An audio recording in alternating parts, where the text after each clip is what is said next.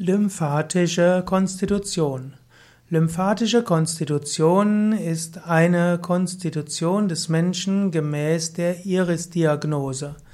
Es gibt die Iris-Diagnose als Teilgebiet der Komplementärmedizin, der Alternativmedizin und da spielt die lymphatische Konstitution eine gewisse Rolle.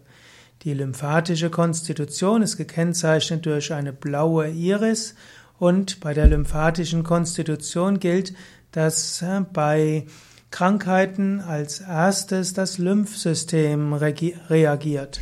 Und so zeigen sich Symptome für einen Abwehr- oder Anpassungsprozess in den Lymphorganen, in den Mandeln, Lymphknoten und in Geweben, die mit dem Lymphsystem verknüpft sind, also Schleimhäute und Haut. Bei der lymphatischen Konstitution gibt es also insbesondere Hautausschläge und auch Schwellung von Schleimhäuten. Die lymphatische Konstitution gehört auch zu, den, zu dem Konstitutionstyp Phlegmatiker und die hat auch Ähnlichkeiten mit den Charakteristika, wie es im Ayurveda mit Kapha ist.